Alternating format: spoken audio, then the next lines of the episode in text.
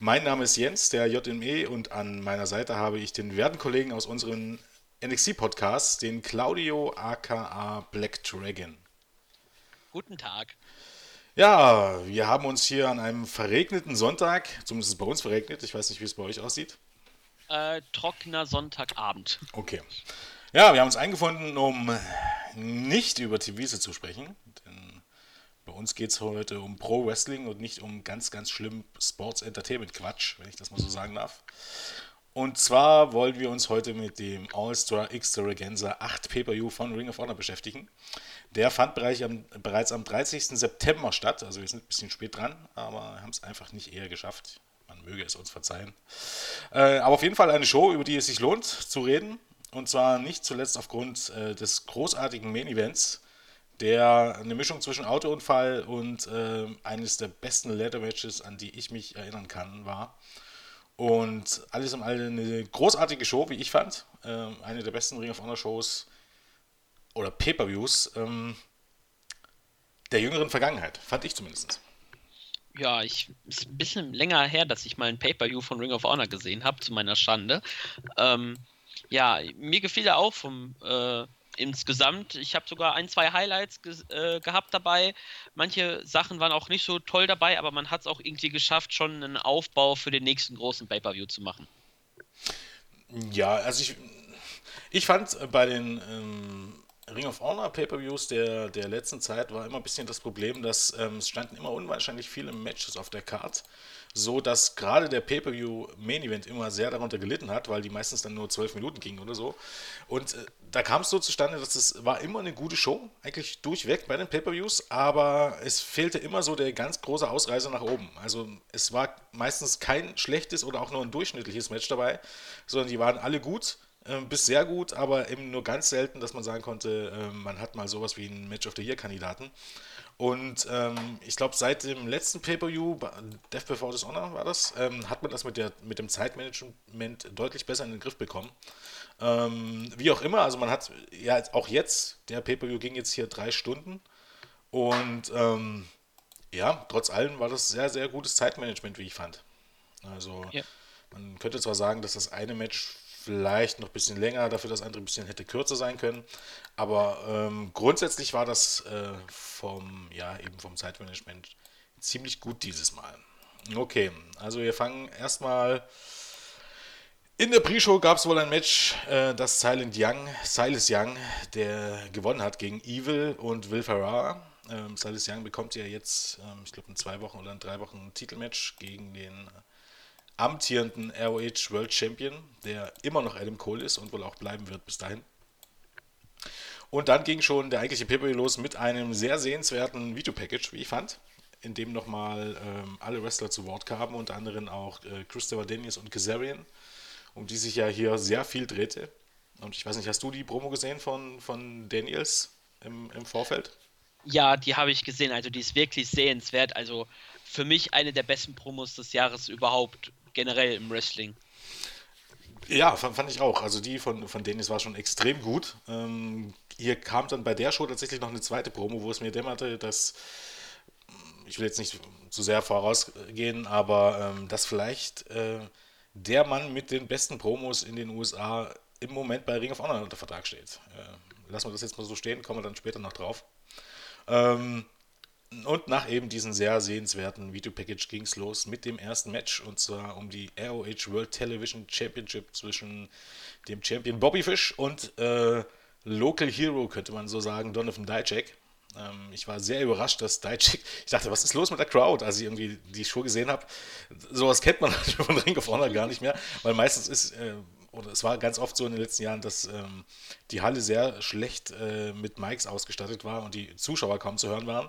Und äh, hier habe ich mich dann gewundert, äh, warum Donovan Dijak so, so over war.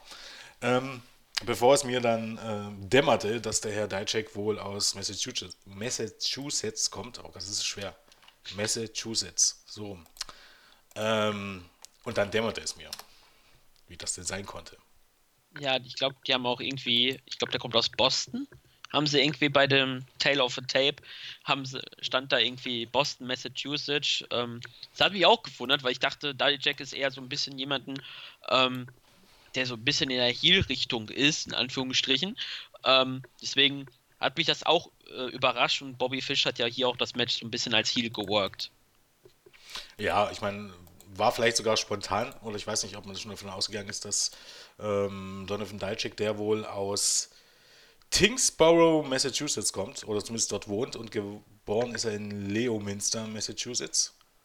Äh, wird wohl alles in der Nähe von Boston sein. Klingt alles sehr nach. Oh, ich sehe es hier. 20 Meilen außerhalb von Boston. Ja. Wieder was dazugelernt. Ähm, ja, das Match. Ähm, Dave Meltzer hat, glaube ich, weiß gar nicht, zweieinhalb Sterne gegeben. Da war ich ein bisschen überrascht, denn ich fand das Match eigentlich ähm, besser, als ich im Vorfeld erwartet hatte. Also es war jetzt nicht der, der, der, nee, Meltzer hat sogar bis zwei Sterne gegeben. Siehst du, deshalb war ich so überrascht.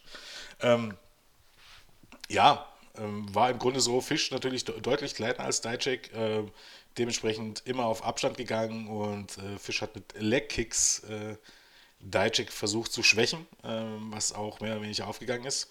Ähm, sehr schön, äh, so hat man es eben halt versucht, dass Fisch eben mit auf die Beine gegangen ist und dann versucht hat mit äh, Submissions, mit Kniebarts, mit Chokes etc.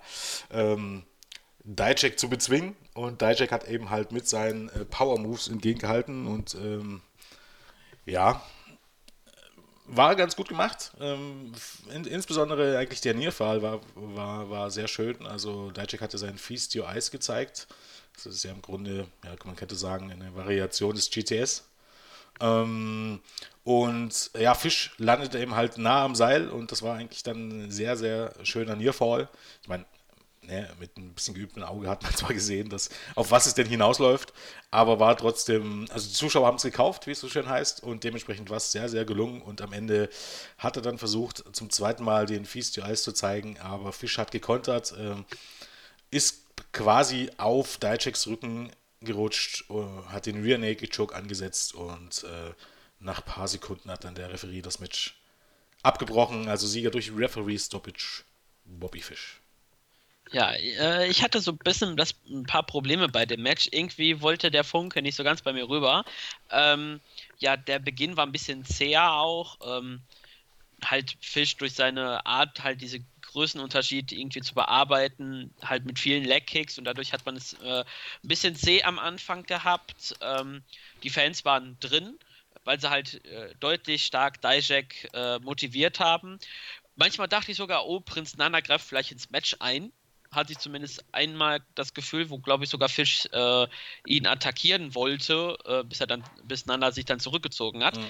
Ähm, ja, der Feast of Feast Your Eyes ist ja, hätte ich fast gedacht, äh, würde, dachte ich erst, als er den angesetzt hat, okay, jetzt kommt so ein John Cena Attitude Adjustment und dann in den GTS. Zumindest, ja. ja. so ähnlich, aber ähm, war ein guter Nearfall, wie du schon gesagt hast. Äh, klar, dass man hat es gesehen, äh, Fisch macht das Bein hoch auf Seil und fertig, aber die Fans haben es äh, abgekauft.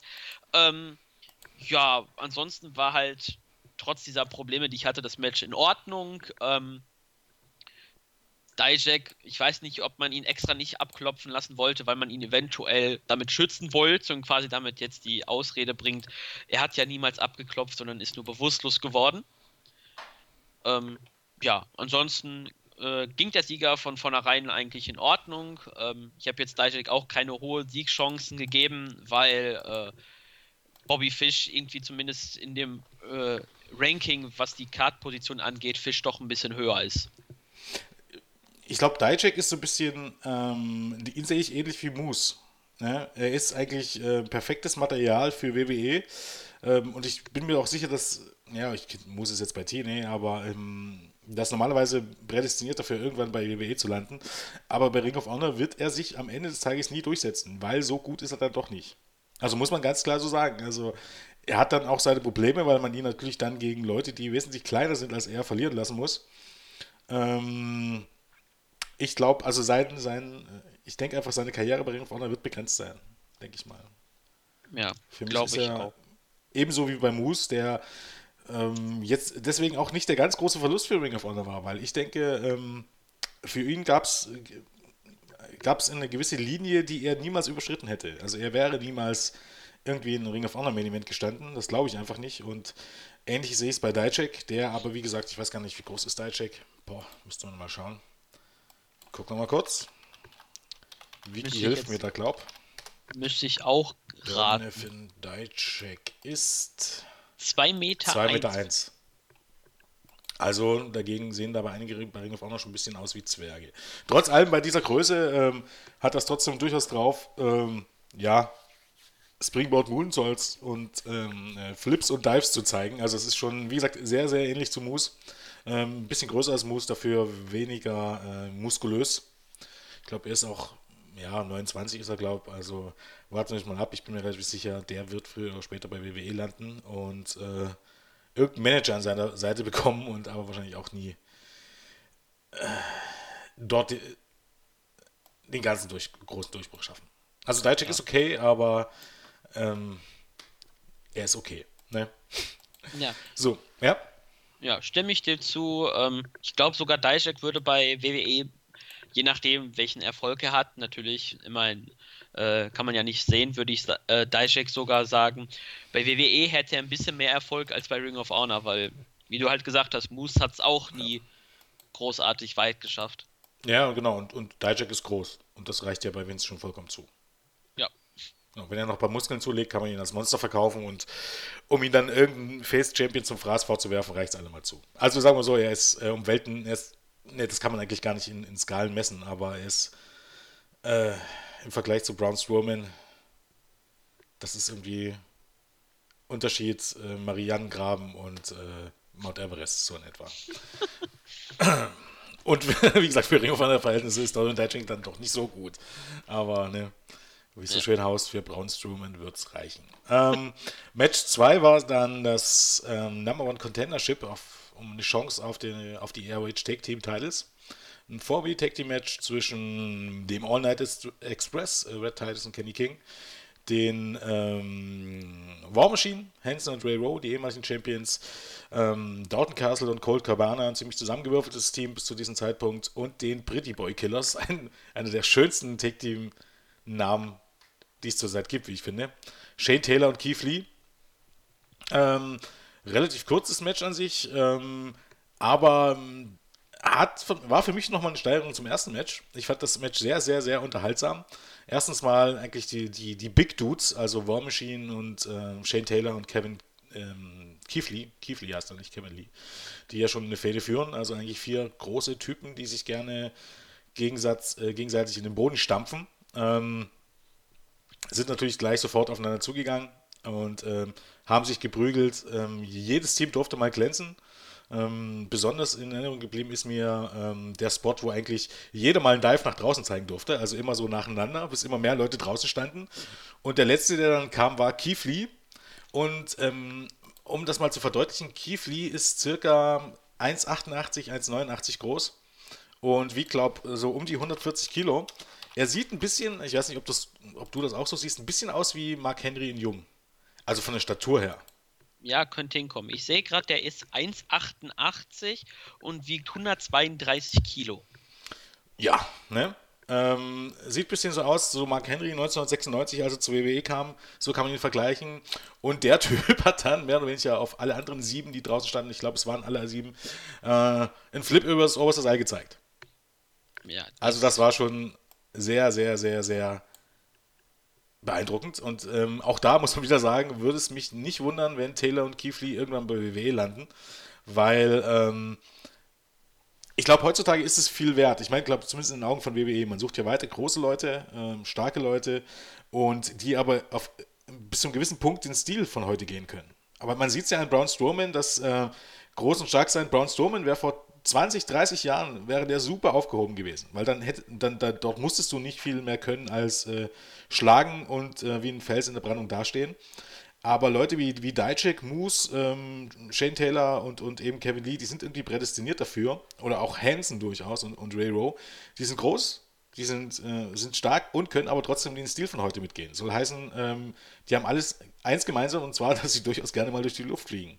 Man muss ja ganz ehrlich sagen, auch WWE ist ähm, ja, hat sich angepasst in dem Sinne. Im Grunde fast jedes WWE-Match, was du heute siehst, hättest du noch vor zehn Jahren gesagt, das ist ein Indie-Match. Ähm, gibt es irgendein Match, wo, wo, wo es keine High-Flying-Moves gibt? Äh, schaut es an, wie die Leute heißen, ähm, Kevin Owens etc. Äh, selbst John Cena hat seinen Flying Leg Drop und hat es mal versucht hier. Ähm, na, was war der Move, den er immer verbotscht hat? Äh, Springboard Stunner. Den Springboard Stunner und die andere, wo er das einem auf den Nacken gelandet ist, weil, er, weil Kevin Owens das Gleichgewicht verloren hat. War das, das war jetzt, nee, nee, War das, nicht war. sogar der Stunner? Nein, nein, nein, das war nicht der Stunner. Das war, ähm, äh, heißt der Code Red? Also dieser Sunset Flip äh, Ja, ja, Teiltreiber. Ja, glaub schon. Ja, genau. Glaub schon. Ähm, also jeder macht das mittlerweile. Dementsprechend glaube ich, die werden irgendwann ein Angebot von WWE bekommen, wenn die es irgendwann mitbekommen. Fand ich sehr unterhaltsam das Match. Am Ende haben Dalton Castle und Colt Cabana gewonnen. Ähm, Castle hat Red Titus nach dem Bangerang gepinnt. War irgendwie so ein typischer Feel-Good-Moment, weil Dalton Castle, noch gar nicht erwähnt, ist immer wieder schön sein Entrance. Also ich finde Dalton Castle eines der unterhaltsamsten und schillerndsten Charaktere zurzeit im US-Pro-Wrestling. Ähm, auch der eigentlich prädestiniert für WWE, mit dem Unterschied, dass, dass er dort wurde, er glaube ein bisschen wie der allerletzte Clown dargestellt. Ähm, und das bleibt ihm bei Ring of Honor erspart. Aber rein vom Talent her, vom Charisma und von, von der Wandelfähigkeit her ist er auch, äh, oder war, ich weiß gar nicht, ob er noch antritt, Ashley Remington ähm, bei Chikara. Äh, auf jeden Fall jemand, äh, den man sich angucken sollte. Ähm, großartig, wie ich finde. Ja, das stimmt. Ähm, von dem Match, ich mag All Night Express auch nach meiner längeren Ring of Honor Pause immer noch nicht. Ich hab, ich stehe irgendwie mit diesem Team auf Kriegsfuß. Ich weiß nicht warum. Ähm, zu der Zeit, wo ich mit Ring of Honor angefangen habe, kamen die dann und dann fing Red Titus an und seitdem mag ich den einfach mal gar nicht. Ist bei mir irgendwie so, da ist bei mir irgendwie so die Bahnschranke zu. Auch als Kabinett jetzt mit äh, Caprice Coleman, wir machen Wrestling wieder groß, äh, so in bester ähm, Darren Young-Manier mit bisschen Hauch von ähm, Donald Trump, äh, ja, schreit quasi nach einem Comedy-Tag-Team. Ähm, ja, die Pretty Boy Killers, äh, zu meinem zu meiner Schuld quasi kann man schon sagen, ich habe ganz wenig von denen gesehen, von daher war ich von denen doch sehr überrascht. Ähm, und ich habe sogar mal eben nachgeforscht. Äh, Shane Taylor ist sogar trainiert worden von Ray Rove. Na schau an. Heutzutage trainiert echt jeder Wrestler, ne? Aber naja, gut, okay.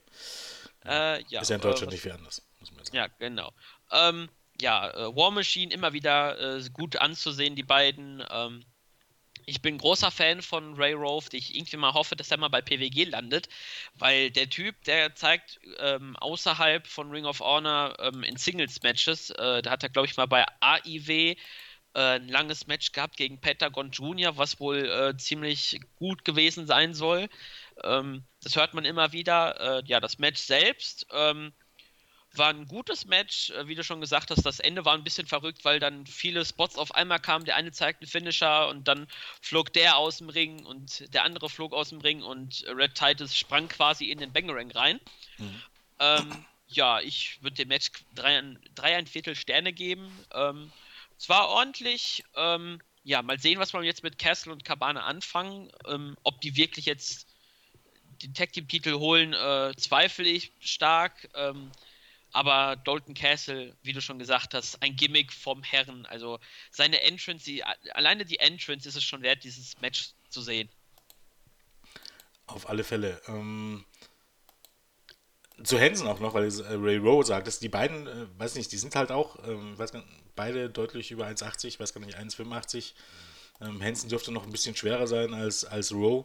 Ähm, aber auch Hansen mit seinem, mit seinem Rad, was er da öfters mal schlägt, in, meistens äh, irgendwie als, als Au Ausweichmanöver, das ist schon wahnsinnig beeindruckend, muss man mal sagen. Also es ist, ähm, ich warte immer noch darauf, auf das erste richtig große Tag Team Match zwischen äh, War Machine und äh, den Booty Boy Killers. Man hat jetzt bei den Tapings, glaube ich, noch ein Match aufgezeichnet, aber das war offensichtlich auch eher nur so ein Teaser. Ich hoffe, die kommen. Ein großes Match, weil ich glaube, das könnte furchtbar unterhaltsam werden. Vielleicht ja doch bei Final Battle und nicht bloß bei irgendeinem Live-Event. Ähm, würde mich auf jeden Fall sehr freuen. Und ich glaube, ist jetzt nicht unbedingt ein Spoiler, wenn man das sagt. Ich denke, Castle und Colt Cabana werden bei Final Battle gegen die Bucks antreten. Ja, auch wenn man, glaube ich, bei den Tapings was angedeutet hat, dass eventuell, ich weiß gar nicht, ob man jetzt großartig spoilern soll, ähm, also man hat ein bisschen ah. was angedeutet, dass sie wohl eventuell ihre Chance aufs Spiel setzen. Äh, zumindest hat sich da das wohl längsten, das längste Tag-Team von Ring of Honor ein bisschen äh, um den Titel äh, positioniert. Ähm, ja, ich würde aber ansonsten sagen, wenn es wirklich bei Final Battle dann auf Castle Cabana gegen die äh, Tag Team Champions hinauslaufen wird, ich möchte noch nicht den Main Event verraten, ähm, dann denke ich mal, dass Castle und Cabana eher den äh, nicht gewinnen werden. Mhm. Ja, warte bis ab. Ich weiß nicht ja. genau. Also ich finde, ich find, man braucht für die beiden ja auch eigentlich einen prominenten ähm, Spot bei, bei Final Battle und dafür sollte es dann auf alle mal reichen. Aber mal gucken. Schauen wir mal. Zu, ja. zu, zum All Night Express noch oder zum Kabinett äh, generell. Ähm, nicht nur, dass ich dir zustimme, ich finde sogar, dass Capri, äh, irgendwie hat man so die, die drei größten Charisma-Leichen zusammengepackt. Und man, man lernt es aber auch nicht. Also, ich finde, ich find, Red Tide, das war schon immer seine beste Zeit, also von seinem Charakter her, ne? von, seinem, von seiner Ausstrahlung her. Hat er tatsächlich als, Gott, wie hieß denn der Typ? Äh, oh, jetzt sag bitte nicht Romantic Touch. Ja, ja, ja, aber, ja, oh. aber ganz, ganz, ehrlich, dann hatte er wenigstens so ein bisschen Charakter. Aber außerhalb davon ist er zumindest äh, spätestens seit der Wiederauflage, also seit, seit, dem, seit der Rückkehr von Kenny King, das ist doch, das ist doch vom Charakter her gar nichts, oder? Ja. Und ich finde auch Caprice Coleman, also, boah, weil du einen Vergleich mit Darren Young, Young praktest, wenn selbst der Darren Young im Vergleich zu Caprice Coleman aussieht wie in The Rock. Ah. Naja. Man darf, man darf ja nicht vergessen, Caprice Coleman war ja mal der Tech-Team-Partner von Cedric Alexander. Ganz genau. Und jetzt wissen wir auch, warum Cedric Alexander von einem Angebot von WWE bekommen hat und Caprice Coleman vor zig Jahren bei Tough Enough gescheitert ist. Ähm, so, weiter ging es mit einem, eigentlich, man könnte fast sagen, ein CMLL-Match. Äh, Dragon Lee gegen Kamaitachi. Dragon Lee ähm, feierte hier sein Debüt für Ring of Honor, vielleicht sogar sein US-Debüt, weiß ich gar nicht so recht. Kamaitachi ist ja schon eine Weile da. Ähm, beide dafür bekannt, dass sie, ich glaube, es war jetzt ist schon ein gutes Jahr her, Ende des letzten Jahres, Anfang dieses Jahres, haben sie bei in Mexiko beim Consejo und ähm, bei New Japan eigentlich ähm, ja, regelmäßig die Hallen abgerissen. Die hatten ganz paar Matches gegeneinander und alle Matches waren, weiß nicht, jenseits der viereinhalb Sterne, glaube ähm, Dementsprechend war natürlich viel Vorfreude da, zumindest für die Leute, die diese Matches kannten. Ähm, ja, wie man es erwarten konnte, haben die beiden, also es gibt ja Leute, die tatsächlich sagen, was die beiden zeigen, ist die Zukunft des Pro Wrestlings. Ähm, um das zu erklären, es ist nicht nur so, dass die ähm, High-Flying-Spots zeigen, sondern die zeigen im Grunde sogar sehr, sehr gefährliche High-Flying-Spots und ähm, Spots in dem Sinne, die, die, ähm, ja, wie könnte man das vergleichen? Also es ist ja mittlerweile so zur Mode geworden, dass äh, äh, Moves auf den Apron gezeigt werden, ne? weil ähm, die Fans werden immer smarter und wissen, dass der Apron härter ist als der eigentliche Ring, was ja eigentlich vollkommener Bullshit ist. Und auch hier ist es so, ähm, man hat so ein bisschen das Gefühl, die zeigen mit Absicht extrem gefährliche Spots, äh, weil die Fans dann auch erkennen, dass es gefährliche Spots sind, während ja so ein, keine Ahnung, so ein Flying Body Press, weiß ja jeder, naja, springt halt, der andere fängt ihn auf, alles halb so wild. Und hier, ich weiß nicht, wie viel Canadian Destroyer gab es bei diesem Match? Für meinen Geschmack also ich, ich mag ja sehr den PWG-Stil, äh, ich liebe den, aber selbst für meinen Geschmack war es dann für mich hier ein, doch mal einen Tacken zu viel. Ähm, was gab es noch alles? Ähm, eine Hurricane Rana von, ich glaube, Kame, nee, wer, wer, Dragon League stand, glaube ich, auf dem Apron und Kametachi kam von innerhalb des Rings über das Ring gesprungen auf ähm, Dragon Lee und hat ihn dann mit einem, mit einem Hurricane Rana auf den Hallenboden befördert. Also beide sind runtergefallen. Ähm, man muss eben davon ausgehen, dass die beiden äh, nicht mehr im Ring stehen werden, wenn sie 30 sind. Wenn sie so weil weitermachen. Sie, genau, weil sie dann wahrscheinlich ihren Rücken, äh, ja, irgendwo den Rücken an den Nagel hängen können, statt die Stiefel. Ähm, dementsprechend gab es hier sehr, sehr, sehr viele Spots. Ähm, mir hat das Match auch sehr, sehr gut gefallen. Ähm, ich muss zwar auch zustimmen, das ähm, war vielleicht nicht ganz so auf dem Niveau, ähm, was ihre früheren Matches hatten, aber war halt dem wahrscheinlich auch ein bisschen geschuldet, dass hier waren sie eben halt ähm, wirklich in einem, eigentlich in der Undercard, wenn man es so sagen, während beim CML in Mexiko waren sie zumeist im Main Event bei den Shows. Trotz allem sehr, sehr, sehr viele spektakuläre Moves, ähm, äh, Double Stumps, äh, wie gesagt, Canadian Destroyers, äh, der, der Phoenix Blacks, boah, was für ein, eigentlich ein gruseliger, also um das zu erklären, Phoenix Blacks ist, ähm, Ähm, Dragon Lee nimmt Kamitaichi hoch zum, zu, zu einer Powerbomb, Einsatz Powerbomb, greift sich dann den Nacken des Gegners und äh, praktisch macht so ein Package wie beim ähnlich beim, beim, beim Package Piledriver und lässt, ihn, lässt sich dann fallen nach hinten und stampft praktisch so den Kopf des Gegners in, äh, ja, in dem Ringboden. Ein Move, der echt extrem gruselig aussieht, muss man so sagen. Ich, ich glaub, meine sogar, dass Steen diesen Move als Steanalizer in den Indies zeigt und da zeigt er, glaube ich, den Move in die Ringecke. Ja, ja, irgendwas in so, so, eine, so eine Art, genau, hatte er auf alle Fälle. Ähm, jetzt, wo du sagst, erinnere ich mich auch, da schauen wir gleich mal. Ähm, auf jeden Fall ein absolut sicker Move und ich glaube, Problem, Problem an der Art von Aktion ist, dass es halt auch ziemlich unkontrolliert ist. Also ja. muss halt dann auch ein bisschen viel Glück haben, oder? Dass der andere sich nicht das Knick bricht. Wenn er ein bisschen, ähm, ein paar Zentimeter ähm, das Ganze ähm, missgetimt ist, dann, äh, ja, kannst du dein, dein Knick sonst so abgeben. Aber stimmt schon, ich glaube, ähm, Owens hat den gleichen Move gezeigt, genau, Steenalizer. Jetzt, wo es sagst, ist schon ein paar Jährchen her. Richtig. Aber ansonsten äh, sehr unterhaltsames Match. Ähm, Drag Lee hat dann gewonnen, eben nach diesem Perfect äh, Phoenix Blacks, heißt Phoenix Blacks, nicht, nicht Perfect Blacks, nach ein bisschen mehr als einer Viertelstunde. Und ich glaube, Dragon Lee bekommt dann irgendwie ähm, Brewing Ground Match ne, gegen äh, Bobby Fish, um jetzt nicht zu, zu spoilern. Ähm, also man hat auf jeden Fall von ihm noch nicht das letzte gesehen bei Ring of Honor. Ja, das stimmt. Äh, ich sehe gerade sogar, ähm, weil mir das wieder eingefallen ist, äh, Kota Ibushi zeigt den Move auch und sogar manchmal vom Top Rope. ja, aber naja, ich denke, ja. den Move hat er eher gezeigt, als sein Nacken noch äh, wesentlich besser war, als er jetzt in, in der Verfassung ist. Naja, ich, ich meine, er muss ihn ja nicht nehmen. das ist ja der Vorteil. Ja, das stimmt. Für ihn ähm, ist es ja im Grunde nur ein ganz normaler Pump. Ähm, für den Gegner ist es ein bisschen, könnte es ein bisschen düster ausgehen. Ja, das stimmt. Äh, ja, ähm, Anfang des Jahres hatten ja Lee und Kamai Taichi bei New Japan ähm, das Consejo Mundial de la Lucha Libre, CMLL, lang ausgesprochen, Welterweight Title Match, ähm, was Melzer, glaube ich, viereinhalb Sterne gegeben hat, habe ich äh, heute nochmal nachgeschaut. Ähm, das Match war ein bisschen auf dem Niveau darunter, ich würde es knapp äh, vier ein Viertel geben. Ähm, was die für Spots gezeigt haben bei Kamai Taichi, habe ich jedes Mal Angst, dass er wirklich sich sein Leben dabei nimmt. Sein, äh, hier sein äh, Diving Senton vom Top Rope nach mhm. draußen der schluckt ja mehr den Hallenboden als der Gegner. ja, ja, und, richtig. Ähm, ich kann mich noch an einen Spot erinnern, da stand äh, Dragon Lee auf dem äh, Apron, Kamai Taichi im Ring, kam angelaufen, sprang über Lee und machte quasi eine Sunset Flip Powerbomb nach draußen auf den Hallenboden. Äh, ja, ähm, muss man vielleicht auch wirklich äh, gesehen haben, um äh, zu verstehen, für was wir hier wirklich reden. Ähm,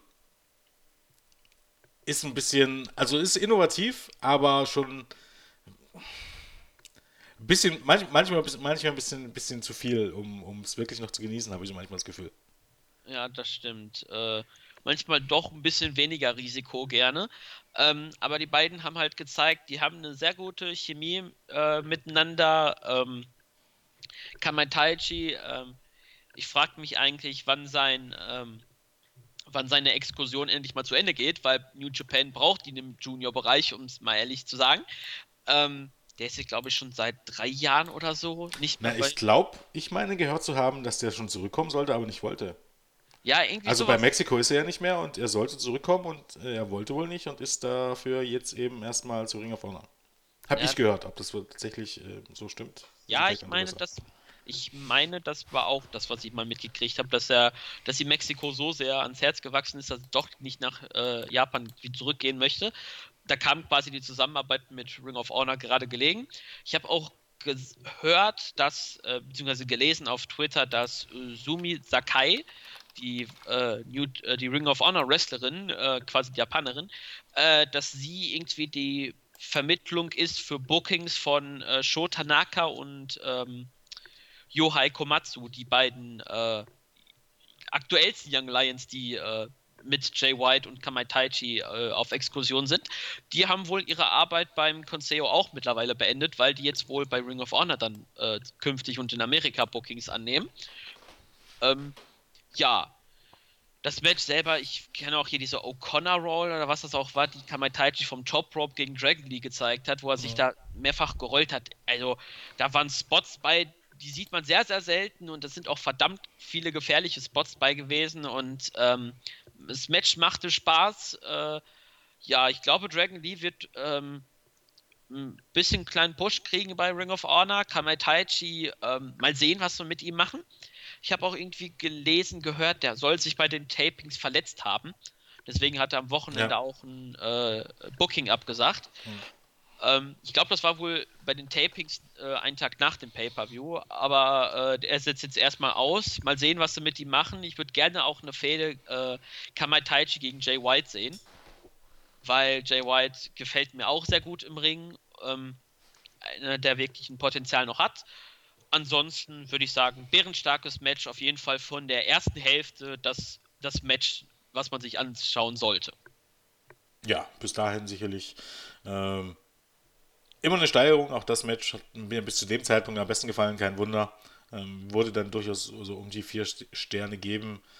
Ja, ist ja immer ein bisschen Disku Diskussion, ob ja, oder eine unnötige Diskussion, ob ein bisschen mehr, ein bisschen weniger. Ich meine, wo cares? Irgendwo in der, in der Rangordnung, würde ich sagen. Okay, dann ging es weiter mit Kyle O'Reilly gegen ähm, Adam Page oder Hangman Page, wie er mittlerweile genannt wird, äh, oder zumindest in Japan genannt wird. Ähm, ja, relativ kurzes Match, eigentlich ähm, hm, nicht, nicht so viel dazu. Ähm, Page hat sich für meine Zwecke verbessert, hier aber eher die Rolle, um Kyle O'Reilly aufzubauen und um ähm, ja im Grunde so ein bisschen schon Richtung äh, Main Event von Final Battle zu gehen. Ähm, Adam Page ja auch Teil des Bullet Clubs, äh, dementsprechend verbandelt mit Adam Cole. Und ähm, ja, Match ging unter 10 Minuten. Ähm, war an sich in Ordnung. Äh, letztendlich äh, gewann Kyle O'Reilly zu Überraschung von niemanden mit äh, seiner Armbar. Und ja, ordentliches Match. Ähm, nicht viel, nicht viel zu sagen darüber. Ja, das stimmt. Ähm, ich fand es okay. Ähm, klar, O'Reilly wird äh, gepusht weiterhin für den Final Battle Main Event. Ähm, ja, man hat danach, äh, die Aktionen danach sind eigentlich quasi Storyaufbau gewesen, um ein bisschen den Main Event von Final Battle schon aufzubauen. Fand ich gar nicht mal so schlimm. Ähm, ja, sehr interessant gemacht, wie das Ganze war und Adam Page weil, weil man das ja vorwegnehmen kann, hat er ihn ja, hat ja Kyle O'Reilly mit einem Stuhl attackiert und schön Bobby Fish angeguckt, als er den Arm, äh, den Arm hat er in den Stuhl gepackt und hat dann gewartet, bis Bobby Fish ihn dann angeguckt hat und hat dann O'Reilly in den Ringpfosten oder an den Ringpfosten mhm. geschmissen. Ähm, ja, und sagte dann in die Kamera, ich habe das getan, was ich machen sollte, quasi extra so tun, schnell aufzugeben, damit dann man den Überraschungseffekt hat, um die Attacke zu starten und sagen wir es mal so, das schwächste Mitglied des Bullet Clubs in Amerika. Ähm, wir haben ja in Japan ein neuestes, neueste Mitglied, das kann man ja ruhig mal erwähnen. Wir haben Captain New Japan jetzt im Bullet Club und er heißt jetzt einfach mal Bone Soldier. Er soll sogar, sogar es gab bei seinem Debütmatch unter dem neuen Gimmick, gab es sogar Rufe für ihn. Ha. Also, Captain New, Captain New Japan ist auf einmal jetzt als Heel besser als als äh, Face, aber ähm, der Bullet Club hat jetzt in Japan zumindest den Jobber schlechthin erwischt, aber das ist nur so ein kleiner Ausflug. Ja, das ist ja auch seine Rolle. Ich meine, kann nur gut sein für ähm, Page und Adam Cole. Wenn es ganz ehrlich ist. Na gut, Adam Cole nicht unbedingt, aber Page wäre eigentlich potenziell der Typ, der immer den Pinfall frisst. Ähm, gut, dass man jetzt einen anderen hat.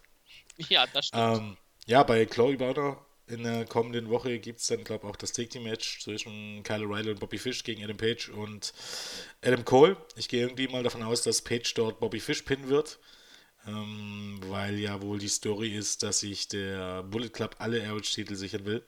Dementsprechend muss Adam Page früher oder später ein Match bekommen um den TV-Titel.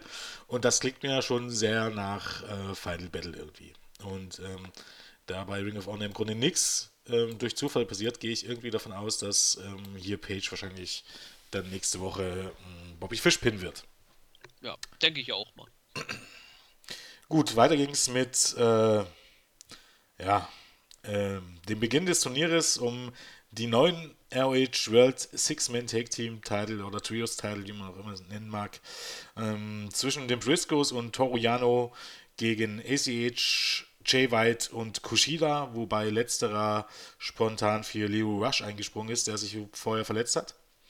Und ja, ähm, um vielleicht mal was erst zu den Titeln zu sagen, also ähm, eigentlich auch mit fast das, das letzte Negative bei der Show, was ich sagen muss, ich finde diese Titel so nutzlos. Ja. Schon, schon bevor sie überhaupt richtig ausgekämpft werden. Man hat im Grunde keine, keine Trio-Teams, bis auf das Cabinet und den Bullet Club. Ähm, für die braucht man diese Titel nicht. Und äh, wenn man unbedingt diese, das ist das eigentlich, was ich nicht verstehe. Wenn man unbedingt solche Trios-Titel haben möchte, CML, CML hat solche Titel, die dort relativ selten ausgekämpft werden. Ich weiß jetzt nicht, wer, wer gerade Champion ist, ich gucke gerade mal. Aber, ähm, und New Japan hat die Never-Title. Auch die, ja, muss man ganz oh. ehrlich sagen, äh, was hätte da, da, dagegen gesprochen, wenn man unbedingt so einen Titel auch bei Ring of Honor haben will? Gerade jetzt im Moment, wo man jetzt merkt, es kommen viele CML-Leute äh, jetzt zu Ring of Honor, warum schickt man nicht einfach die Champions dorthin und lässt die mal auskämpfen dort? Weil ist ja nicht so, als wenn die Titel jetzt in Mexiko viel bedeuten würden. Traditionell ist das jetzt nicht so, dass das. Da passiert schon mal, dass jemand einen Titel zwei Jahre gar nicht verteidigt, im, im Grunde, weil die Titel einfach nichts bedeuten dort. Warum holt man die nicht äh, zu Ring of Honor? Oder die, die Never-Title. Also wie, wie oft hat, hat, hatte der Bullet Club, und ich glaube auch die Briscoes hatten den Titel schon, nicht, ist ja nicht so, dass die, dass die in Japan immer verteidigt werden. Wenn, wenn du also den Briscoes und Toriano die Never-Title gegeben hättest, hätten die die mit in die USA nehmen können. Dann brauchst du doch nicht so einen, so einen neuen Titel dafür. Das stimmt. Also, Sowas Nutzloses. Unfassbar. Ich, finde ja äh, diese Never Open Weight Six-Man Tag Team Championship, wie sie so schön bei äh, New Japan heißt, das ist mit Abstand nutzloseste Einführung eines Titels gewesen, die man braucht. Man hat fast schon zu viele. Ich weiß nicht mehr, das war ja bei Wrestle Kingdom 10 das erste Mal, dass der Titel überhaupt da war. Ich glaube, nur die ersten beiden Matches waren keine Titelmatches. Der Rest war alles vollgekleistert mit äh, zwei Junior-Tag-Titeln, ähm, zweimal äh, dann, also die, zwei Tag Team Titles, äh, einmal Junior Bereich, einmal Heavyweight, mhm. dann den Junior Heavyweight Title, dann die beiden großen, den Never Openweight und diesen. Wir hatten sieben Matches bei Wrestle Kingdom, die äh, von New Japan mäßig ein Titel waren. Dazu kam auch noch der Ring of Honor Title, der ja da auch noch verteidigt wurde von, äh, ich glaube, Jay Lethal gegen Michael Elgin damals. Ähm, dort ist quasi nur Titelmatches. Äh, das ist zu viel und ähm, um ehrlich zu Aber sein. Ja? Da muss ich sagen, ich finde, dass es immer noch gut umgesetzt wird. Weil, klar, es sind zu viele Titel, brauchen wir nicht drüber reden. Aber ich meine, das ist diese Tokyo Dome Show, ist eine Show im Jahr. Und bei dieser einen Show im Jahr hat man wirklich, ist eigentlich die einzige Show, wo immer alle Titel auf dem Spiel stehen. Und das fand ich in dem Sinne sogar in Ordnung. Weil wenn du siehst, was man sonst mit dem Titel macht, gerade jetzt bei den Shows, wie hießen die hier, die Destruction Shows. Dort ist es tatsächlich so, da steht dieser fucking, ich glaube, war das der Never-Teil, der im Medium stand bei einer Show? Äh, bei einer. Ich glaube, oder? Bei, also zumindest jetzt dieses Jahr nicht. Dieses ja, nicht, Jahr. Nee, ja, nicht bei der letzten, aber war es nicht bei der zweiten oder dritten? Äh, ich glaube, dieses Jahr waren einmal der, wenn ich richtig erinnere, einmal der Koffer des G1, einmal im Main Event, dann einmal der IC-Title und einmal, glaube ich, der Junior-Title. Kushida okay, gegen ja, es war der Junior-Title. Aber, aber, aber der stand schon mal im Main Event. Ja, genau. Was ich, auf was ich eigentlich hinaus wollte, selbst da macht Ring of Honor, äh, macht New Japan, obwohl man so viele Titel hat, noch einen guten Job. Ja. Muss man ja dazu sagen. Zumindest, ähm, ah, ein Co-Main stand da. Jetzt bei der, bei, ähm, in Destruction in Tokyo Show. Okay. Da hat äh, Shibata gegen Bobby Fish verteidigt. Ähm, ja, eigentlich ja, ähm, Punkt war, nutzlose Titel, die kein Mensch braucht. Ähm, ich hätte hier echt besser gefunden, hätte man endlich mal einen Frauentitel eingeführt. Weil mittlerweile ist es ja wirklich so, dass die Frauenmatches, die werden immer auf YouTube ausgestrahlt. Das ist mittlerweile schon eine, eine gängige Sache. Ansonsten gibt es die Frauen nur in Dark Matches. Ähm, weil man einfach, was will man mit denen in den Shows, wenn man keinen Titel hat? Ja, wobei ich habe irgendwie gelesen, äh, eine TV-Show Tapings, äh, also die Ring of Honor machen, hm. die wird nur im Bereich äh, Women of Honor sein. Das bedeutet, die werden okay, ja regelmäßig ja. beim TV sein. Wobei ich, ja. um ehrlich zu sein, äh, statt diesen Six-Man-Titel ohne vorhandene Trios, äh, lieber diesen Frauentitel, dann lass ihn irgendwie als, keine Ahnung, regelmäßiger Opener bei einem Pay-Per-View sein. Ja, natürlich. Ich meine, man muss ganz ehrlich sagen, ich, ich, also ich verstehe das echt nicht. Die Zusammenarbeit. Äh, weißt du, wie viele aktive Titel CML hat? Rate mal. Äh, aktiv? Hm? Aktiv würde ich vielleicht sagen, Handvoll, fünf. Hm, na, so siehst du aus, 28. Fucking 28 Titel. Davon ähm, schauen wir mal Trios-Title. Also es gibt den CML World Trios-Title. Mystico, Valiente und Volador Jr. Ähm, es gibt die Mexican National Trios Title, ähm, Ephisto, Luciferno und Mephisto. Und es gibt die Occidente Trios Championship. Ähm, okay, ich glaube, die verteidigt überhaupt gar niemand. Äh, doch, El Quatrero, Forastero und Sanson. Keine Ahnung, wer das ist, frag mich nicht. Ähm, und da sind äh, tatsächlich so Sachen dabei, wie da halten einige die Titel seit 2013. Supernova ist seit der seit Mai 2013 NWA World Light Heavyweight Champion. Ja, okay, wir haben hier auch einen NWA-Titel, ne? ja, genau. Also es ist, ähm, meine Güte, wenn er so einen Kacktitel braucht, holt einen äh, rüber. Ich glaube auch, auch gerade dieser Never Open, ähm, Never Open Six-Man-Title hätte es, dem hätte es wirklich gut getan, zu Ring of Honor zu kommen und dort mal ein paar Monate ausgekämpft zu werden. Ja. Das wäre hier besser gewesen. Aber ändert nichts daran. Ring of Honor hat halt jetzt einen Trios-Title und ähm, mal sehen, wie das so war. Genau. Also erstes Match: ähm, Kushida, AJH und Jay White gegen Mark und Jay Briscoe und Toriano. Ja, Toriano äh, hat seine typischen Comedy-Spots gezeigt, weil er ist ein Comedy-Wrestler. Ich weiß auch nicht, ob das unbedingt der, der beste Start für so ein Turnier ist um ganz ehrlich zu sein. Ähm, ansonsten, ja, so, hier trifft wirklich solide zu in dem Moment. Ähm, ich fand, ähm, war, war gut, war ja, gut, zwischen solide und gut, aber es hat mich irgendwie nicht, nicht gebockt. Ich weiß nicht, ob es irgendwie schon so diese Anti-Haltung war, so von wegen, äh, Dreckstitel. Ähm, ansonsten äh, gab es eigentlich im Grunde von allen die typischen Moves. Ähm, ähm, am Ende ähm, gab es einen Backdrop von, von äh, White gegen Mark über, über das oberste Seil und äh, Kushida kam dann mit einem mit äh, ja, mit Plunger auf die Briskus geflogen und ECH pinte am Ende Janu Clean mit dem äh, 450 Splash. War ein gutes Match, ähm, ja, um den Titel, wie gesagt, ein Start eines äh, Turniers um einen Titel, den das kein Mensch braucht. Den kein ja. Mensch braucht. Genau. Äh, mich nervt Toriano immer noch. Ich bin kein Fan mich auch. Denen. Ich finde ihn scheiße, um das mal so zu sagen. Ja, ich, man könnte den Begriff auch sagen, aber ich wollte ein bisschen freundlicher sein noch. Ja. Ähm, gut, dass er bei New Japan lange weg war, beziehungsweise jetzt wieder bei Noah abgeschoben wurde. Von mir aus kann er da auch ruhig bleiben, aber leider ist er so over in Japan, weil diese, die Fans feiern es, wenn er ständig diese AWD-Pose macht und seinen Namen dabei sagt. Seine Matches im Climax, oh, ich, im Climax ist er ja bei mir äh, rotes Tuch da klebt er einfach mal Yuji Nagata die Füße fest, rennt in den Ring und Nagata schafft es nicht beim Count bis 20 wieder in den Ring zu hüppeln, weil er halt beide Beine zugeklebt hat. Das ist Toro Yano. Und ja, äh. Lustig.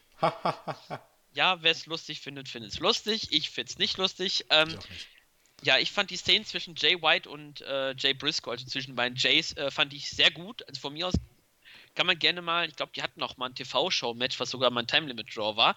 Ähm, pack die ruhig in eine kleine Fäde gegeneinander rein. Das äh, könnte für beide helfen. Jay Briscoe ähm, kann man eigentlich ja jederzeit wieder in ein Main-Event schicken und äh, Jay White ist ja einer der Young Lions, die sogar ähm, bei New Japan große Pläne haben. Ähm, ja, mich überrascht es, dass eigentlich Toriano den Pin gefressen hat, weil äh, also du, komm. Aber oh, wobei beide, äh, alle drei sind ja eigentlich auch Tag Team Champions. Äh, die Briscoes äh, bei New Japan und Toru Yano mit äh, Naomichi Marufuji bei äh, Pro Wrestling Noah. Von daher ist in Ordnung, dass Yano gepinnt wurde von ACH. Ähm, schönes Ding, äh, dass er den Pin holen durfte. Sie sind eine Runde weiter. Toriano ist nicht mehr in irgendeiner Titelregion bei Ring of Honor und fertig. Ja. Ähm, ja, nee, lass, belassen wir es dabei. Toriano ja. ist scheiße. ähm, weiter ging es eigentlich mit dem ersten, ja, man kann sagen, ähm, Co-Main-Event in dem Sinne. Eigentlich gab es zwei Main-Events hier. Ähm, also bei dieser Show. Weiter ging es mit dem Koi-Main Event zwischen Jay Lethal und ähm, Tetsuya Naito. Ähm, zur Erklärung, ähm, Jay Lethal hat bei Death Before Dishonor, hier bitte Zahl einsetzen, welche Ausgabe war es? 14? Death Before ist 14? Warte. Death Before 14? Death, Before, äh, Death, ähm, Death Before Dishonor 14, genau. Im August seinen ähm, ROH World Title an Adam Cole verloren. Nee, stimmt das? Doch, klar, stimmt das, oder? Ja. Das stimmt. Müsst, ja. Müsste ein Adam komm, Cole komm, sein. Ich komme durcheinander, das sind zu viele ROH Pay-Per-Views im Moment. Ähm, der Adam Cole, das weiß ich auch, dass er an Adam Cole verloren hat. Ich wusste bloß nicht wann. Ähm, genau, und im Anschluss ähm, zur Geschichte, das ist, oh, komm, wir erzählen es jetzt gleich. Also die Geschichte im Grunde um den World Title war, dass Jay Lethal der Champion war und Adam Cole wollte ein Titelmatch. Ähm, nachdem halt im Grunde der US Bullet Club gebildet wurde und für Chaos gesorgt hatte bei Ring of Honor, ähm, stand halt Nigel McGuinness auf Kriegsfuß mit äh, dem Bullet Club eben deswegen. Ähm, man war sich auch bewusst, dass man ihn nicht bestrafen kann, weil sie zu große Draws sind. Das fand ich auch eine sehr geile Begründung. Wir können euch nicht bestrafen, ihr verkauft zu viele Tickets und zu viel Merchandise. Ähm, und ja, ähm, gab halt immer wieder die Eingriffe. Bullet Club, äh, angeführt von Adam Cole, hat Kyle O'Reilly seine Titelchance versaut woraufhin ähm, Nigel McGuinness irgendwann entschieden hat, äh, dass Adam Cole keine Titelchance mehr bekommt. Ähm, ja, was macht Adam Cole? Es war leider ein bisschen überhastet dann am Ende. Ähm, Adam Cole hat gedacht, okay, ähm, hatte also einen Plan, wie er an, zu, an sein Titelmatch kommt. Und zwar hat er, haben sie weiterhin immer eingegriffen und ähm, welches Titelmatch war das dann? Jay Lethal gegen, oh, es war gar kein Titelmatch. Jay Lethal gegen irgendjemanden, weiß ich jetzt nicht genau, war auf jeden Fall bei einer. Weekly. Hab der Bullet Club wieder eingegriffen, hat äh, Jay Lethal seine Rastas, oder wie auch immer man das nennt, ich glaube, es gibt einen Begriff auch dafür, sind ja nicht direkt Rasterlocken, abrasiert. Und äh, Lethal war daraufhin so wütend, dass er natürlich Nigel McGuinness angefleht hat, ihn ein Match gegen Adam Cole zu geben. Und äh, Coles Masterplan ging also auf. Er bekam sein Titelmatch bei Death Before Dishonor 14. Und ja, dort sicherte er sich den, den Titel. Äh, im Anschluss war es so, Lethal wollte natürlich äh, ein Rematch ähm, und Adam Cole deutete an, dass, ähm, ja, dass er immer seine Freunde immer bei sich haben wird. Daraufhin sagte Jay Lethal, dass er selbst Freunde hat und das waren dann ähm, Tetsuya Naito und Evil, die mit denen, glaube ich, schon New Japan äh, zusammengearbeitet hat. ja, war, war, auch, war, auch, offiziell Mitglied des äh, Los Ingobernables de Japón so wie Tetsuya Naito das auch immer ständig bei New Japan Shows ausgesprochen haben möchte. ähm, ja, der war so ein halbherziges Mitglied. Also offiziell war er quasi das fünfte Mitglied, aber äh, nur in Amerika. Zumindest. Ja, naja, ich meine, ist ja mittlerweile. Die Grenzen sind fließend. Auf jeden Fall gab es dann eben dieses Match zwischen den, bitte nochmal sagen, ich kann es nicht aussprechen. Los Ingobernables de Japón. Sehr schön. Äh, gegen den Bullet Club. Ähm, und da ließen Naito und Evil Lethal im Stich, weil sie sich sagten, äh, nicht unser Business. Ähm, interessanterweise konnte Lethal das Match dann trotzdem gewinnen, weil Kyle O'Reilly und Michael Elgin reinkamen und einfach für die anderen beiden eingesprungen ist. Das war ein bisschen, ja, man möchte sagen WWE-Booking, aber naja, nun gut. Ähm, ja, ähm, so kam eben halt dann dieses Match hier zustande, weil ähm, Lethal eben sagte, dass äh, ja, ähm, Feinde zu haben ist eine Sache, aber am schlimmsten sind Freunde, die dir in den Rücken fallen. So kam es dann hier zu dem Match ähm, bei All-Star Extravaganza zwischen Lethal und Naito, den ehemaligen Freunden, wenn man so möchte. Ja, äh, Match war, begann gleich mal damit, dass Naito ähm, den Ringsprecher Bobby Cruz, Bobby, Bobby Cruz, Bobby Cruz, ja, ja. Ähm, gleich mal weggekickt hat und ähm, danach in wickelte sich ein, ein gutes Match, ähm, auch ein, bis zu einem gewissen Teil ein verbissenes Match. Lethal, ähm, ja, mit seinem äh, Randy Savage oder Macho Man Elbow natürlich ähm, ähm jede Menge Nearfalls. Ähm, einmal konnte Lethal den Destino ähm, in Stunner kontern und äh, ja, Evil griff ein, zog den Referee aus dem Ring und äh, letztendlich konnte Lethal doch das Match clean gewinnen. Das ist wohl das Beachtlichste des Ganzen. Clean mit der Lethal Injection. Und Chief Lethal mit dem großen Sieg über einen der Main Eventer bei New Japan. Da muss man wohl ein Kreuz am Kalender machen. Ja, ich habe mal eben äh, nachgeguckt. Ich glaube, die Frisur von Jay Lethal heißt ein Cornrows. Okay, siehst du? Genau so was war es. Ja, ähm, mich, äh, diese Aktion von Adam Cole, die Haare von Lethal äh, abzurasieren, erinnerte mich nur so ganz, ganz wenig, wenn man ein großes Ironieschild äh, raushängen lässt, ähm, an die Fehde Cole gegen Elgin, bevor Elgin dann die Titel gewonnen hat, weil, ich, ja. weil Elgin ja auch jetzt mit Glatze auftritt. Äh, ja, das Match, ähm, das Erwähnenswerte ist quasi das, der cleane Sieg von Jay Lethal gegen den IWGP Intercontinental Champion, der mal wieder den Titel in die Luft geschmissen hat. Ähm, ja, äh, ich, ich weiß nicht, ob man dafür, ähm, ob es bei Ring of Honor dann zu einem Titelmatch eventuell kommen wird oder auch äh, es in Japan äh, Bezug nimmt. Ich weiß, dass Lethal zumindest für äh, King of Pro Wrestling, wenn ich richtig äh, es im Kopf habe, gebuckt ist und ich glaube auch in einem äh, Multiman-Tag-Match gegen äh, LIJ, so die Kurz, äh, Kurzversion des Tag-Teams. Ähm, ja, ansonsten das Match, wie du gesagt hast, äh, verbissen in manchen Stellen. Der Eingriff war so ein bisschen ähm, negativ zu sehen, weil ich nicht immer so der Fan bin, wenn es Eingriffe gibt, aber man hat es gut gelöst. Äh, Liefel äh, konnte Evil besiegen, quasi mit einem Superkick und dann den äh, die Lethal Injection zeigen, geht für mich in Ordnung. Ähm, Lethal bleibt damit weiter oben bei Ring of Honor und hat eventuell in Japan ein künftiges Titelmatch gegen den IC-Champion, der ja quasi gesagt hat, ich wollte diesen Titel gar nicht, aber der Titel wollte irgendwie doch zu mir. Ja, ich würde ja eigentlich, normalerweise würde ich ja sagen, dass man das Match für ähm, Wrestle Kingdom aufbaut. Ich glaube es aber nicht, weil der IC-Titel ist ja dann doch meist einer der Main-Events und ich glaube nicht, dass Jay Lethal im Tokyo Dome in einem der Main-Events stehen wird. Dementsprechend, keine Ahnung, wann er das Titelmatch bekommt. Ich hätte, wollte, hätte fast gedacht bei King of Pro Wrestling, aber ja, offensichtlich nicht. Ähm, ist noch irgendwas dazwischen? Äh, ja, das äh, ein Event, wo irgendwie schon. Ach so, Power Struggle. Ja, ja, wo genau. diese komische Time Bomb hochgehen ja. wird und ich habe keine Ahnung, was sich dahinter versteckt. Suzuki Gun. Denk, hoffe ich ja. auch persönlich. Oh, endlich wieder Minoru Suzuki. Ja. Ähm, ja, und dann würde ich mal stark vermuten, dass bei Power Struggle Level das Titel mitbekommt. Würde ich doch mal ganz stark vermuten. Ja, wenn man in die Richtung auch machen möchte. Na, ich glaube, der hat hier nicht umsonst verloren. Ich bin mir relativ sicher, dass das Match damit aufgebaut wurde. Das wird man ja wahrscheinlich jetzt auch wieder bei ähm, auf New Japan World hochladen, wie man das immer getan hat. Und dann wird wohl Naito seinen Sieg bekommen, seinen Clean gegen Chili. Alles andere kann ich mir immer nicht vorstellen. Ich glaube nicht, dass Naito bei Ring of Honor gegen Liefel verliert, um kein Rematch, 1 zu 1 Rematch zu bekommen, was er klar gewinnt. Ja, glaube ich auch nicht. Um ehrlich zu sein. Hm. Gut. Ähm, ach, ich sehe ja, Power äh, King of Pro Wrestling ist ja schon morgen. Ja. Das ist doof, ist am Montag. Naja. Montags ähm, um halb neun morgens in Deutschland. Also kann man im Grunde No Mercy sich angucken und danach gleich King of Pro Wrestling. Die ja. Pre-Show quasi.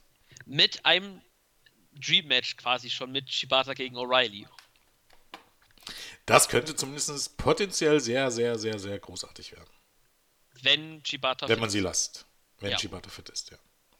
ja stimmt. Ähm, gut, ähm, nun zu einem Match, wo, worüber wir eigentlich schon. Oder? Hast du noch zu sagen? Zu Naito nee, gegen nee, nee, nee, nee, nicht mehr. Ähm, ja, worüber wir eigentlich im Grunde gerade schon geredet haben.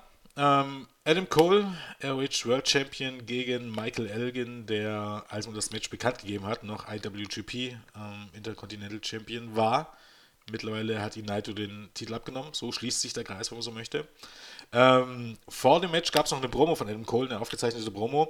Und da kommen wir darauf zurück, was ich schon am Anfang des Podcasts gesagt habe. Ich bin der Meinung, es fiel mir wirklich wie Schuppen vor den Augen, dass Adam Cole mit Abstand der Wrestler in den USA ist, der die besten Promos hält im Moment. Weil er hält Promos. Er labert nicht Stuss rum wie der Miss. Er spricht über ein Match, er spricht über seinen Gegner und am Ende möchte man dieses Match sehen. Das ist eigentlich im Grunde das Ziel von Promos. Und ich will jetzt nicht sagen, Kevin Owens, Chris Jericho ähm, im Moment viel gelobt und auch zu Recht toller äh, Comedy-Gag, äh, aber genau das ist das Comedy-Gag. Und äh, das sind keine Pro-Wrestling-Promos, so wie Promos sein sollten. Promos sind nicht dazu da, oder auch wie Seth Rollins und so weiter, dass man 20 Minuten Zeit füllt und labert und labert und labert und labert und labert, sondern man soll etwas sagen und man soll damit ein Match aufbauen und die Zuschauer dazu bringen, dass sie dieses Match sehen wollen. Wenn ich irgendwie, keine Ahnung, bei Seth Rollins oder Stephanie McMahon, Stephanie McMahon macht überhaupt gar keinen Sinn, genauso wie Hunter, wenn sie am Ende in keinem Match stehen, aber wenn ich diese 20 Minuten Promos bei WWE sehe und am Ende will ich kein Match mehr sehen, will ich die Leute meistens gar nicht mehr sehen weil ich schon 20 Minuten durchgesetzt habe und denen bei irgendwelchen Quatsch zugehört habe. Ähm, nicht so Adam Cole, er steht da mit seinem Champion-Titel, guckt direkt in die Kamera, spricht Michael Elgin an. Äh, man könnte meinen, es ist wieder das Jahr 1980 oder 1990 bei NWE ähm, und WWE. Ähm, die guten alten, sind, äh, alten Zeiten sind zurück. Ähm, er hält immer großartige Pro Promos. Er hat, äh, wie ich finde, ähm, also die Art und Weise, wie er es rüberbringt. Es ist nicht nur, dass er Charisma hat, sondern er weiß sich auszudrücken. Er, er hat seinen Stil gefunden in Sachen Promos. Also der ist in dem Sinne auch natürlich immer ein bisschen beeinflusst von anderen Leuten, aber er hat seinen Stil gefunden. Ähm, seine Promos sind, ähm, ja, man kann nicht sagen, nicht, haben in Wiedererkennungswert in dem Sinne. Ich war absolut begeistert von dieser Promo, muss ich sagen. Und ich bin der Meinung, dass Adam Cole Jetzt nicht, was seine Innenring-Fähigkeiten angeht, aber Adam Cole von seinem Look, von seinem Charisma und von seiner Promos zu halten, steckt der Seth, Seth Rollins dreimal in die Tasche. Das ist für mich kein Vergleich, um ehrlich zu sein. Das stimmt. Also die Promo von Cole, die war wirklich sehr gut. Ähm, wie du schon gesagt hast, dieses in die Kamera gucken, das macht jetzt nur in Abstrichen jetzt Samoa Joe bei NXT. Ja. Ähm, es ist halt ein kleiner Effekt, wenn du nur in die Kamera guckst, weil damit hast du halt diesen direkten, diese direkte äh, Meinung von dem, der die Promo hält, an den Zuschauer oder beziehungsweise in dem Fall jetzt bei Elgin äh, von äh, Cole an Elgin, dass du quasi weißt, okay, er redet nicht nur allgemein über was her, sondern er meint jetzt genau eine bestimmte Person. Ähm, er hat auch gut die Fehde zwischen den beiden auf äh, äh wieder verarbeitet und äh, erklärt auch für die Leute, die zum Beispiel äh, komplett raus waren, warum Elgin und Cole jetzt überhaupt gegeneinander antreten. Und man hat es auch schön erwähnt, beide hatten mal den Ring of Honor Titel und Elgin hat ihn Cole abgenommen. Jetzt will er es genau andersrum machen, beziehungsweise Cole will, dass Elgin nicht den Titel abnimmt. Ähm, ja, Cole ist für mich einer, ähm, der eigentlich bei WWE locker im Main Event sein kann und dass WWE wirklich noch nicht so extremst in seine Richtung gegangen ist, ihn zu verpflichten, überrascht mich teilweise, weil der könnte locker, wie du schon gesagt hast, äh, Seth Rollins, auch wenn Rollins gut ist vom Gesamtpaket her, Cole ja, ist. Ich, ich, Rollins ist großartig vom Gesamtpaket her. Der Punkt ist, und auch im Ring ist er vielleicht auch besser als Adam Cole. Ich meine, keine Frage, aber Rollins ist halt auch in dieser, in, in diesem, in diesem Gefängnis WWE gefangen beknackte, geskriptete Promos halten und nicht in die Kamera gucken. Und Seth Rollins finde ich bei Weitem nicht so gut am Mike. Also er ist für mich absolut niemand, der 20 Minuten Promos halten sollte. Mich nervt er dann ganz schnell mal. Ähm, und ich finde, das, was Adam Cole hier abliefert, das ist also auch, auch andere Leute wie Jericho oder so, ich, die, die haben aber tatsächlich das Problem, sie dürfen nicht. Sie dürfen nur das, was WWE ihnen vorgibt und diesen, diesen Zwang hat Adam Cole nicht. Und ähm, das muss man natürlich zugutehalten. Also jetzt zu sagen, äh, Adam Cole ist besser, sondern Adam Coles Promos sind besser. Vielleicht gibt es Leute, die besser als er sein könnten, aber nicht sein dürfen. Und das ist ja das eigentliche Problem. Aber das, was er hier abliefert in seinen Promos, ist ähm, absolut großartig, wie ich finde. Und ähm, ja, auch sein, sein Entrance und so wie er sich gibt, wenn der eigentlich noch, er ist vielleicht ein 5, 6 Zentimeter zu klein und müsste sich vielleicht bei WWE noch ein paar Kilo zu, zulegen. Wobei, also ich glaube, nach seiner Verletzung war es halt so, dass man merkt, dass er doch deutlich abgenommen hat. Habe ich zumindest das Gefühl. Er war schon mal stämmiger und kräftiger. Aber grundsätzlich, äh, Adam Cole ist vielleicht das, das nächste, ähm, an was man heutzutage an Shawn Michaels noch rankommt. Könnte hinkommen.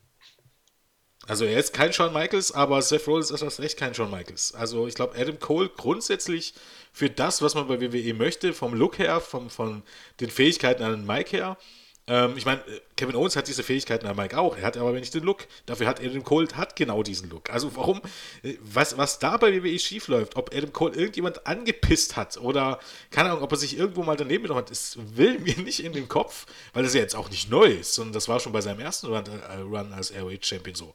Dass der bisher noch, oder, oder er sagt einfach, er will nicht. Man, man weiß es nicht so genau. Aber das ist, erklärt sich mir nicht. Der ist besser als die meisten Leute, die man. Der ist besser aus Austin Aries, der ist eigentlich besser sogar als Bobby Root. Vielleicht nicht unbedingt immer im Ring, aber von seinem Gesamtpaket her und für das, was WWE eigentlich sucht. Ne? So diese, diesen typischen Pretty Boy in dem Sinne, der, der sprechen kann, der Ausstrahlung hat und der wrestling kann. Eigentlich ist er prädestiniert dafür, dass der WWE landet. Dann hat er auch noch lange schöne schwarze Haare. Vince McMahon müsste ihn abgehen, wenn er den sieht. Aber wahrscheinlich ist er nicht groß genug. Ich weiß gar nicht, der ist, also, ich glaube, auch so um die 1,80 oder so. Ähm, aber das werde ich nie verstehen. Also, das ist, ich glaube, das muss man mittlerweile auch nicht mehr verstehen. Äh, also er wird angekündigt mit äh, 1,80 Meter. Ja, so äh, Kevin Owens ungefähr. Größe von Kevin Owens. Und wie gesagt, potenziell glaube ich einfach, dass der, wenn der trainiert eine Weile, hat er auch dann genügend Muskeln. Dann ist er auch in dem Sinne auf alle Fälle die Statur eines Seth Rollins. Und kräftiger als Dean Ambrose ist er wahrscheinlich jetzt schon. Ja, das stimmt.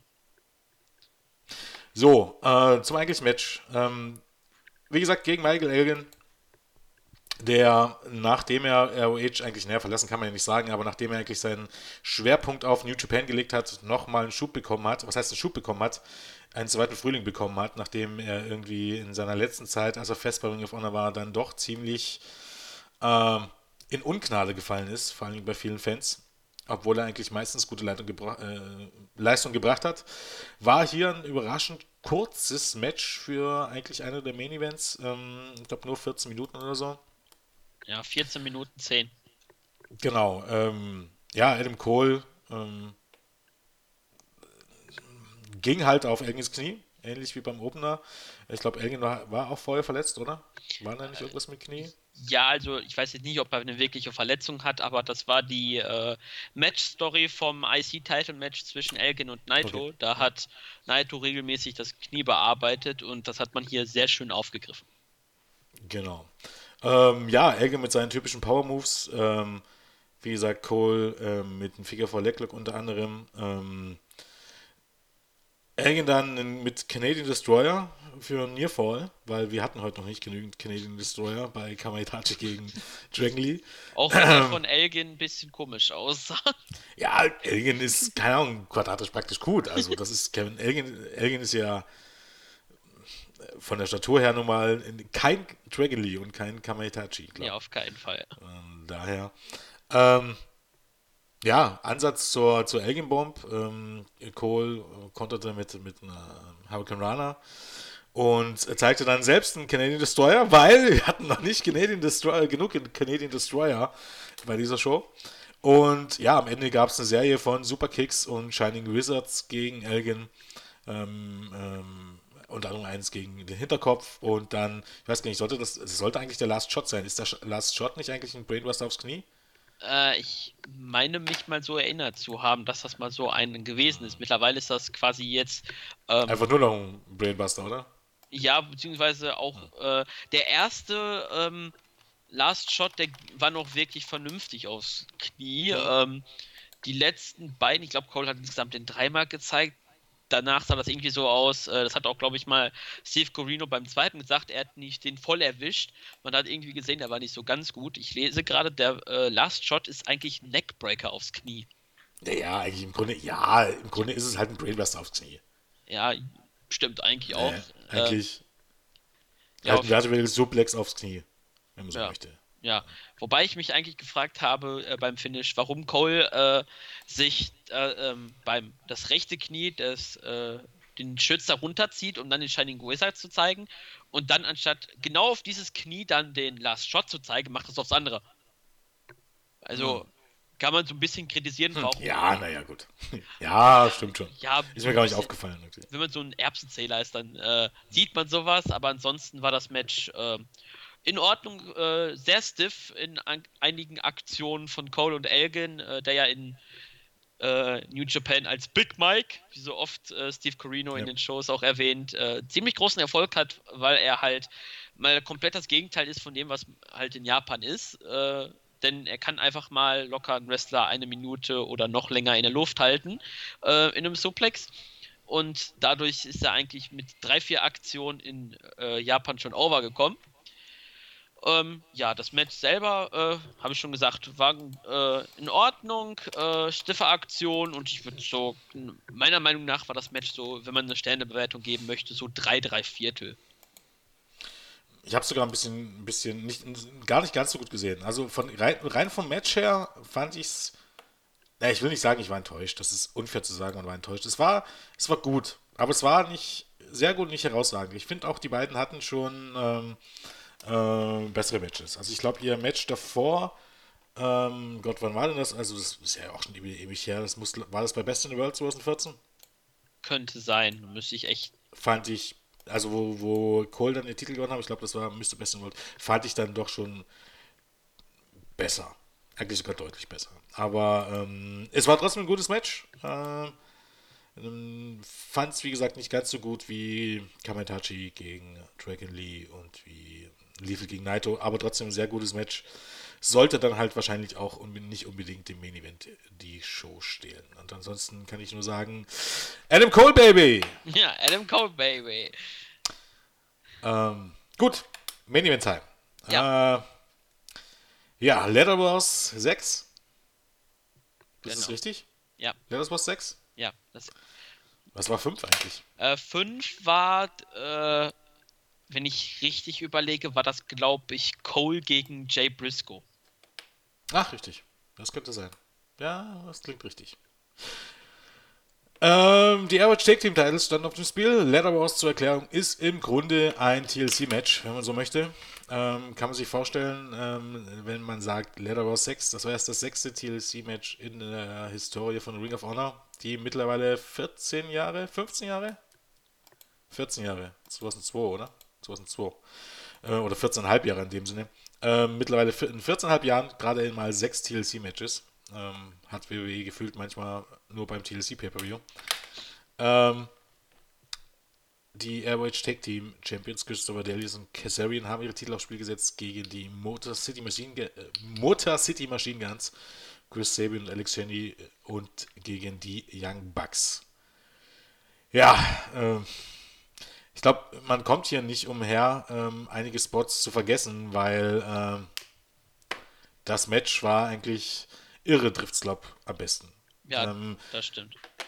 Es fing eigentlich im Grunde an, an wie jedes Leather-Match beginnt, also äh, da kann man auch nicht so sagen, aber so, so Spots, wie man das jetzt heutzutage mittlerweile kennt, mal so ein, so ein Stuhlschläge in den Magen und auf den Rücken und mal so ein Schlag. Und der erste, eigentlich der erste Spot, der so ein bisschen ja, härter kann man ja auch nicht sagen, aber der erste Spot ähm, mit der Leiter, also wo praktisch, ich weiß gar nicht, Matt hat, glaube ich, seine, diese Kopfschere gezeigt, dass Daniels auf dem Ringrand stand und dann kam Nick Jackson mit der Leiter angerannt gegen Daniels Kopf.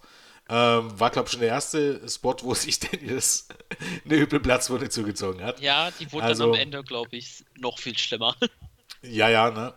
Ähm, und das war wirklich einer der absolut harmlosesten Spots. Also man, Du hast, hattest gezählt, wie viele Tische ähm, also wir hatten, in, sind? wir hatten insgesamt in 24 Minuten Matchzeit gegen insgesamt zwei Leitern zu Bruch, beziehungsweise leicht lediert äh, und insgesamt acht Tische. Also um ein paar, ein paar, Spots zu nennen, es gab einen Spot, da waren dann die Tische um den Ring aufgebaut. Ich glaube, es waren vier Stück oder noch mehr. Da war es so, genau, da war es so einfach, ging es quasi reihum. Reihum waren außerhalb des Rings aufgebaut. Ich glaube, einmal war es ein Backdrop ähm, Gott, was waren das noch für Moves? Ein Backdrop war es einmal. Ein Uranage. Also in Uranage, genau, von Daniels. Ähm, Gott, was war es noch? Auf jeden Fall waren es im Grunde vier, ich glaube, drei, dreimal in allerkürzester Zeit, dass Tische brachen. Im Backdrop Uranaga, dann kam Nick Jackson äh, mit einer Swan, nee, mit einem V50 Splash. Och, das war auch so, boah. Ähm, ich glaube, Kazarian lag auf dem Tisch, oder? Ja, ich glaube, Kazarian hat, glaube ich, zwei kassiert.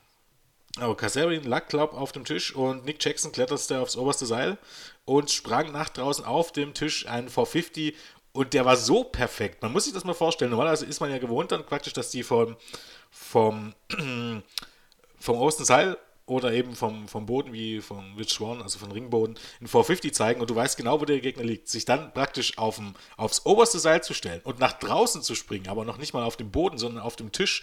Also im Grunde eine ganz andere Entfernung, wenn man so möchte. Ne? Also was ein ganz anderes Timing ähm, ähm, nötig macht. Und der war zu 100% sauber getroffen, dass er zu 100% richtig auf Kazarian gelandet ist. Ähm, was für ein fucking unfassbares Timing die Bugs haben. Das ist unglaublich. Ja, das stimmt.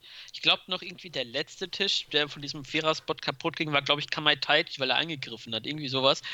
Und äh, wo ich, genau, Kamai Taichi kletterte aufs Top Rope und drohte, wo ich schon wieder Angst gekriegt habe, äh, seinen Senton auf, äh, zu machen vom Tisch. Und dann kam, glaube ich, Jay White und hat ihn dann irgendwie runtergeschmissen, irgendwie sowas.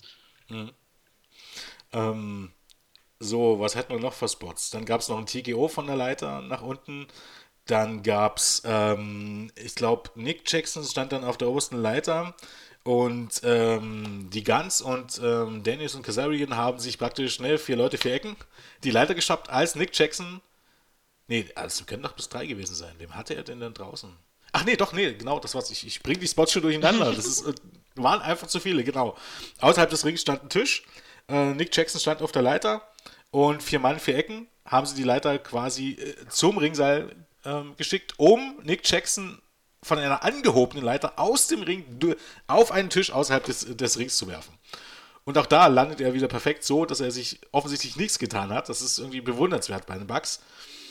Dann gab es noch eine ähnliche Situation, als ich glaube, da stand wieder Nick äh, Jackson auf dem obersten Seil. Ähm, die Leiter, Leiter, wurde umgeworfen und außerhalb des Rings stand schon ähm, Matt Jackson mit, ich weiß nicht mehr, wem er hatte zum Tombstone-Ansatz. Und da gab es praktisch Genau. Die Leiter fiel um. Äh, Nick Jackson sprang aufs oberste Seil und dann nach draußen, äh, um so den Indie-Taker zu zeigen. Das ist. Muss man eigentlich im Grunde gesehen haben, um, um diese Spots wirklich äh, begreifen zu können, die die da gezeigt haben. Das war unfucking fassbar. Ja, ähm, also da war ein Spot nach dem anderen und äh, man hat dann hier bei diesem Spot, wo alle äh, die beiden anderen Teams äh, die Leiter angehoben haben und dann Nick Jackson durch den Tisch geflogen ist, da hat er sich auch schön äh, an den äh, Rippen so einen schönen Abdruck äh, abgekriegt. Ähm, hat man wohl gesehen, der Spot, der tat weh. Ja. Ähm, Kazarian, nee, Shelly war es draußen. Hast du gesagt, Shelly? Ich habe gerade nochmal nachgeschaut. Shelly war draußen, derjenige im Tupenstorm-Einsatz. Ähm, aufgefallen ist, dass, ähm, also überzeugt haben, für mich vor allem die Bugs mit unglaublichem Timing und äh, Daniels und Kazarian, weil sie wirklich jeden Scheiß genommen haben. Insbesondere Daniels. Ich glaube, Daniels ist 46 Jahre alt. ich glaube, ne? Der ist so alt wie Kane oder so, das muss man sich mal reinziehen. Der ist 46 und hat dort in diesem Match einen Kack genommen. Das kann man sich nicht vorstellen. Ähm, da war dann noch, als man, als, als sie ihn in, in, in der Leiter eingeklemmt haben. Oh, diese Leiter-Sandwich, oh. Genau. Er hat geblutet, wirklich äh, Ric Flair Gedächtnisbluten, kann man nicht sagen. Also eigentlich war nur noch Blut äh, auf dem Gesicht. Ähm, nicht, dass wir jetzt noch irgendwelche Spots vergessen. Ach so, genau, die Bugs hatten außerhalb des Rings äh, so eine ähm, Konstruktion aufgebaut, ähm, indem man die ROH, ähm, die Ringbarrikade in dem Sinne aufgebaut hat, auf so einer Plattform. Und ähm, darauf hat dann Daniels noch einen, einen Bump genommen. Ähm, dann natürlich, ähm, was war relativ am Anfang des Matches? Da hat Matt Jackson, war es glaube wieder, die Leiter genommen. Also ein Teil der Leiter lehnte an, am, oder, oder war auf der, das mittlere Ringseil gelegt. Kazarian lag auf der Leiter und Matt hat äh, das andere Ende der Leiter hochgenommen. Und Nick Jackson hat äh, eine, eine Swanton Bomb oder eine Sandton Bomb gezeigt vom obersten Seil auf Daniels, der da auf der Leiter lag. Auch das wieder, äh, was man sich bei sowas denkt, frage ich mich manchmal. Ähm, Finish kam dann wenn noch, wird dir noch weitere Spots einfallen, immer, immer, immer zu dann noch. Ähm, nee, ich glaube, dass. Ich ja, es gab wahrscheinlich noch mehr, man kann das nicht zusammenfassen. Das ist. Äh, es gab, glaube ich, noch einen, noch einen, irgendwie noch einen, noch einen Diamond Cutter irgendwie durch einen Table. Gab es auch noch, äh, dann natürlich auch noch die ganz normalen Moves, in Anführungsstrichen, ja, so Best Moonsault Ever und so, die hier, von denen hier ja noch gar keine Rede mehr war. ähm, Finish kam dann als, ähm, ja, in der Nähe der, der Ringecke ein, ein, Tisch aufgestellt war und Kazarian eigentlich irgendeinen Move gegen Matt Jackson zeigen wollte. Matt Jackson hat dann aber gekontert, nahm Nick Jackson ähm, in den Ansatz, also er, Nick Jackson stand auf dem mittleren Seil, äh, nahm Kazarian dort auf den, in den Ansatz zum, zum Tombstone. Äh, vor ihm stand ein Tisch. Äh, Nick Jackson ähm, äh, war auf der Leiter, wurde dann erst von Kazarian versucht abzuhalten. Ähm, Daraufhin wurde Kazarian erstmal von der Leiter auf eine andere Leiter befördert, die dann durcheinander brach. Das war, das war eigentlich fast der Spot, der am schmerzvollsten aussah. Der ja. sah eigentlich fast richtig übel aus. Und ähm, dann hatte Nick Jackson, ich sag dann gleich auch noch was so ein bisschen zur Match-Story, wenn man da was finden möchte, ähm, hatte Nick Jackson die Möglichkeit zwischen, er hängt jetzt die Titel ab, weil er oben steht, oder er springt von der fucking Leiter von ganz oben mit dem Indie-Ticker rum, da, äh, ähm, Richtung Matt Jackson, der eben Kazarian im Tombstone hat. Und natürlich, äh, scheiß auf die Titel. er springt runter mit dem Indie-Taker und dementsprechend gab es den Indie-Taker vom Seil und von der Leiter quasi durch den Tisch.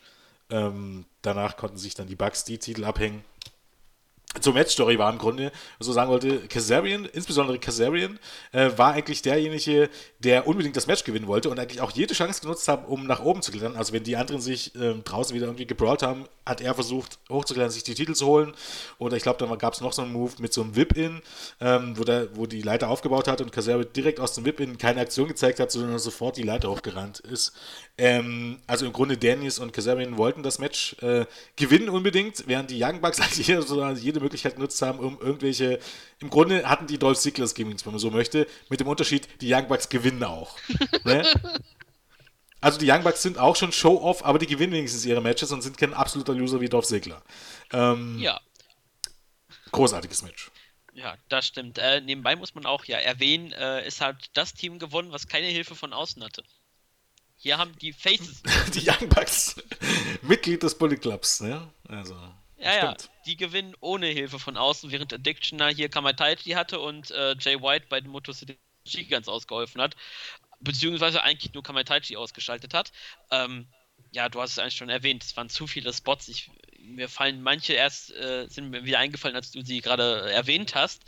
Ähm, unglaublich, was Daniels sich da wirklich abgeliefert hat. Die haben es ja ein bisschen angedeutet, es könnte das mögliche letzte Match von Daniels gewesen sein. Ich persönlich hoffe es nicht, weil äh, Daniels, ich habe mal eben nachgeschaut, drei Jahre jünger ist als Kane. Kane ist 49.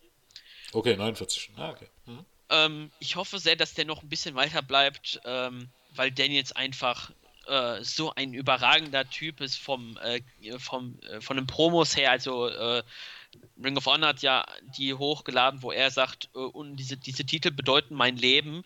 Äh, hört euch diese Promo an, die ist wirklich phänomenal von genau. Daniel. Gibt's auf YouTube. Wirklich äh, sehr gute Promo, äh, das Match. Äh, es war einfach wirklich, äh, wenn man es auf Englisch sagen möchte, crazy shit. Also teilweise hatte ich wirklich Angst bei den Spots, was sie wirklich durchziehen und ich habe irgendwie dieses, die, äh, Young Bucks haben ja mit Kenny Omega diesen äh, The Elite äh, YouTube-Kanal. Da haben sie äh, sowas ähnliches, was Joey Ryan mal gemacht hat. Ähm, dieses Behind the Scenes quasi und da haben sie beide gesprochen, dass das eins ihrer Lieblingsmatches war, weil die einfach so viel reinbringen konnten und äh, sie sind doch recht froh, dass bis auf äh, die Stelle bei äh, Nick Jackson mit den Rippen und ich glaube Matt Jackson hatte was am Knöchel, sonst äh, alle ähm, ohne großartige böse Verletzungen überlebt haben. Und das, genau. Und das kann man. Cass und Dennis hatten Platzwunden, also Cassandra in den Hinterkopf.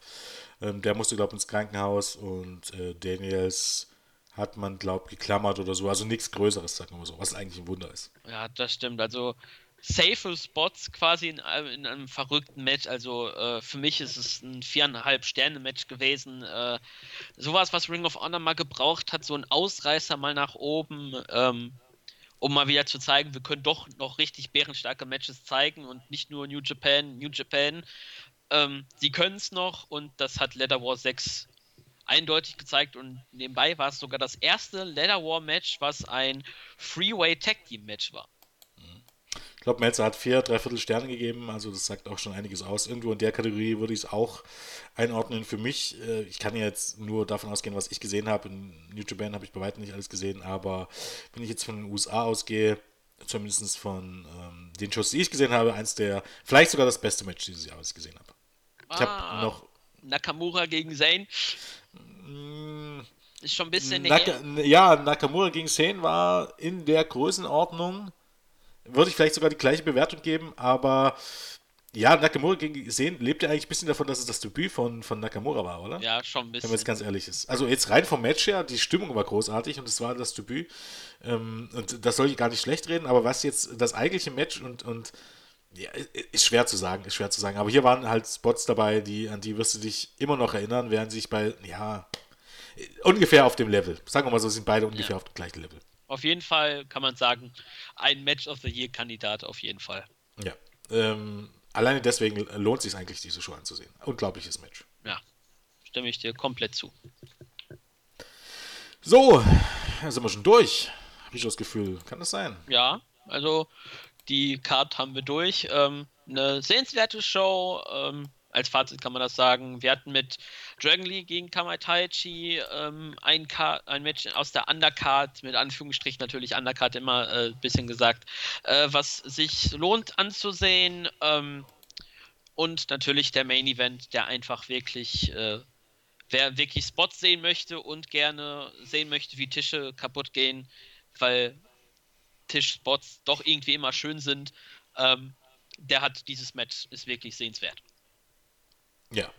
Und ähm, weil eben, man, man ist ja heutzutage auch dazu ge zugekommen, wenn man jetzt nicht gerade bei, ähm, ja, wie drückt man das jetzt aus, ohne unfair zu sein? Also, Ladder Matches und auch Tails Matches sind heutzutage einfach ein bisschen, ähm, haben ein bisschen an ihrem eigentlichen Reiz verloren. Finde ich zumindest. Bei WWE wird sehr oft auf Sicherheit gesetzt, was gut ist. Du hast meistens einen großen Spot, der aber, der unglaublich gefährlich ist aber der irgendwie nicht mehr so die ganze, die, dieses Flair hat, der, der, der Nullerwende, ähm, wo du wirklich Moves gesehen hast, die extrem gefährlich sind, was natürlich eigentlich auch dumm ist, wenn man jetzt ganz ehrlich ist. Ne? Eigentlich ist das, man muss ja zugeben, auf Nummer sicher zu gehen und die Wrestler nicht zu verletzen, ist ja eigentlich eine gute Sache. Aber ähm, wer nochmal so ein Match sehen möchte mit äh, der guten alten Zeit, wo wirklich äh, die Leute nicht sonderlich nachgedacht haben, sondern nur einfach die Spots gezeigt haben, weil sie dachten, die, Kurz die Spots sind ziemlich cool und die sind halt auch ziemlich cool.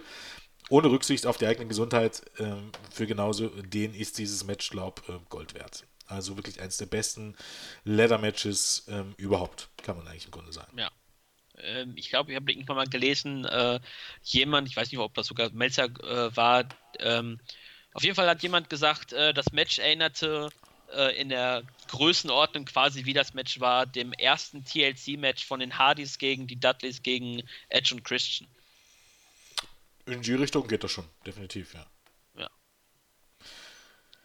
So, Leute, schaut Ring of Honor. Ähm, Im Moment laufen bei den Weeklies, die es kostenlos auf rohwrestling.com gibt. Ähm, jede Woche, jeden Donnerstag kommt die neue Ausgabe. Im Moment laufen ähm, ja im Grunde die Shows von Field of Honor. Ähm, die sind meistens haben eine ganz besondere Atmosphäre. Das ist äh, Outdoor-Shows ähm, in einem Baseballstadion. Ähm, war zumindest in den letzten Jahren immer ganz, ganz cool, die Shows zu sehen, weil die auch einen ganz bestimmten Look haben. Ähm, ganz bestimmtes Ceiling. Ich habe die aktuelle Show noch nicht gesehen. Ähm, auf rohwrestling.com. Ähm, ist kostenlos. Jede Woche die Weeklies. Ähm, und äh, auf jeden Fall eine Empfehlung wert. Ja, mittlerweile kostenlos. Als ich bei Ring of Honor angefangen habe, musste man sich noch schön anmelden. Ja, aber auch da hat sie, glaube ich, nichts bezahlt. Nee, Du zum musst es Glück. anmelden, aber du musst, es, du musst nichts bezahlen. Jetzt ist es tatsächlich kostenlos und es kann jeder schauen. Also rohwrestling.com gibt es dort einen Punkt TV und da steht Watch Now. Der ist immer von Donnerstag zu Donnerstag die aktuelle Show. Also man muss sagen, die, die Show debütiert ja immer am, am Samstag auf den Sendern, auf einigen Sendern der, der Sinclair Broadcast Group.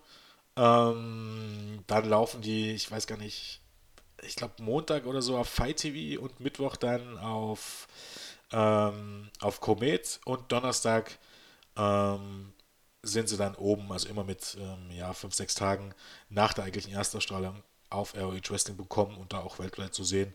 Und ja, eigentlich meist sehenswert. Ja, das stimmt. Gut, ähm, irgendwelche letzten Worte? Ähm, schaut Ring of Honor. Ähm, Ich sehe gerade ein Match zum Beispiel, was ich hoffe, äh, was Ring of Honor im TV ausstrahlt, ist äh, ein Tag Team Match in England, nämlich Marty School und Will Osprey gegen Young Bucks. Mhm. Also da stimmt's, dass Ring of Honor schreibt ein Dream Tag Team Match.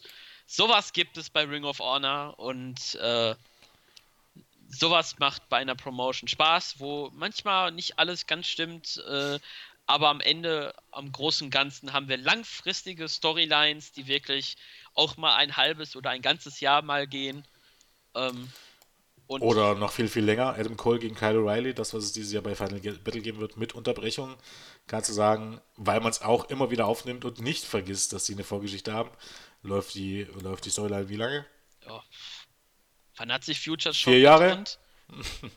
Na, ich glaube, ich glaub, das Best in the World Match der beiden, ähm, das im Grunde beide groß ausgebracht hat, war, glaube ich, bei Best in the World 2012. War das dieses Hybrid? Also viereinhalb Jahre. Dieses genau wo alle gedacht haben, oh, was für ein Scheiß-Match. Und dann hat Adam Cole, ich glaube, ähm, oder hat Kyle O'Reilly mit dem Kick äh, Adam Cole eine ganz üble Platzwunde an der Lippe zugefügt und Adam Cole lief das Blut aus dem Gesicht, wie es nur aus dem Gesicht laufen kann.